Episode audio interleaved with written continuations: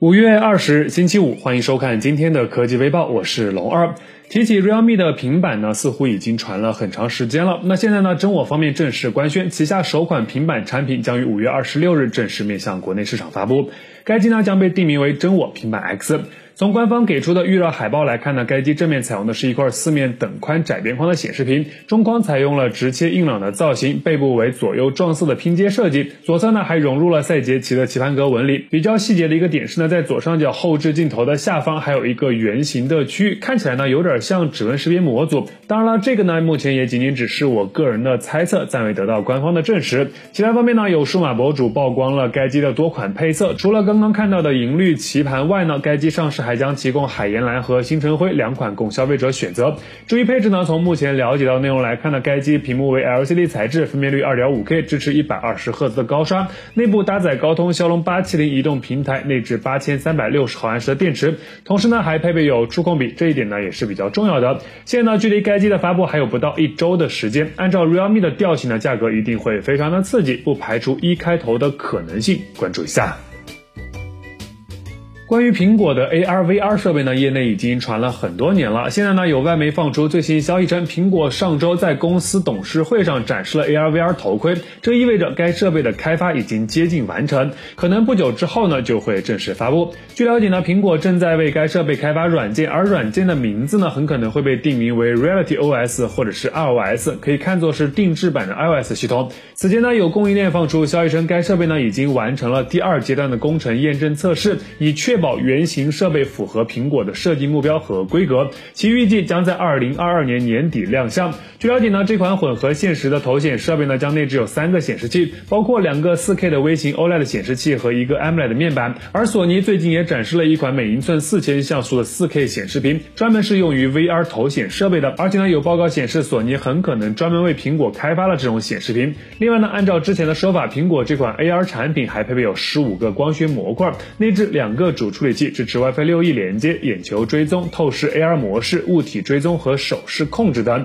价格呢自然也不会便宜，少说两万加，各位期待吗？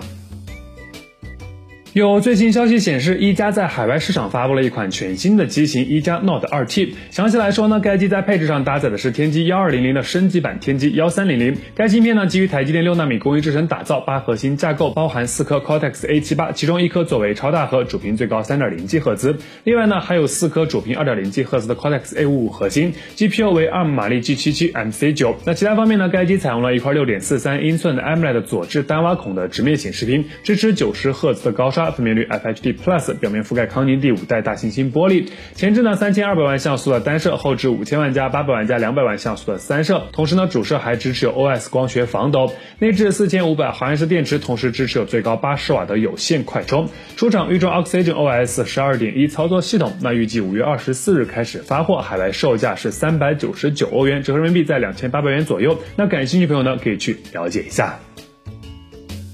荣耀七零系列已经确定将于五月三十日正式发布了。现在呢，网上提前曝光了一组该机四款配色的渲染图，同时呢，还有网友晒出了该机的机模实拍图。整体来说呢，荣耀七零标准版机型将提供亮黑、流光水晶、墨玉青、冰岛幻境四款配色。而且呢，值得注意的是，标准版的正面呢，采用的是一块中置单挖孔的双曲面显示屏，背部的相机模组为双圆造型。而在荣耀七零 Pro 版本上呢，即将升级到一块四曲面的显示屏，背部的相机模组呢，则是调整为类双圆环带切角的多边形设计。至于配置呢，从目前了解到的情况来看，荣耀七零的标准版机型将搭载高通新一代的骁龙七 Gen One 移动平台，基于台积电四纳米工艺制成打造，综合性能相比骁龙七七八 G 呢，有着一定幅度的提升。内置四千八百毫安时电池，支持有最高六十六瓦的有线快充。至于荣耀麒麟 Pro 和 Pro Plus 呢，有传闻称前者搭载的是天玑八幺零零，顶配版呢则是会用上天玑九千，最高支持一百瓦的有线快充。虽然目前该消息还未得到官方的证实，但可以肯定的是呢，荣耀麒麟系列将全系标配 MX 八百主摄，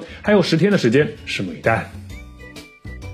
还记得阿维塔十一吗？没错，就是那个华为、长安以及宁德时代共同打造的智能汽车。接着今天五二零这个特殊的日子呢，阿维塔十一正式开启了预定，定金为五百二十元，也是非常应景了。那伴随着预定活动的开启呢，阿维塔十一的内饰官图也正式公布。整体来看呢，其内部采用了环抱式感应座舱的设计理念，提供青灰和勃艮第红两款配色风格，前者清爽适合小年轻，后者呢则是略显雍容。详细来看呢，阿维塔十一配备有一块十五点六英寸的悬浮式中控屏，内置华为鸿蒙系统，不过在 UI 设计上呢进行了专属的定制，支持手势操作、分屏显示和声源定位等功能。与此同时呢，该车还配备有一块十点二五英寸的全液晶仪表和十点二五英寸的副驾驶娱乐屏。其他方面，该车采用了一套撞色拼接的三辐式多功能方向盘，座椅调节按钮呢被设计在了门板上，而且呢在中控台上其还加入了一个名叫 Vortex 情感涡流的设计，可以根据灯光演绎出不同的主题模式，非常的个性。阿维塔十一呢除了提供常规的后排三座外，还提供了双座版本可供选择，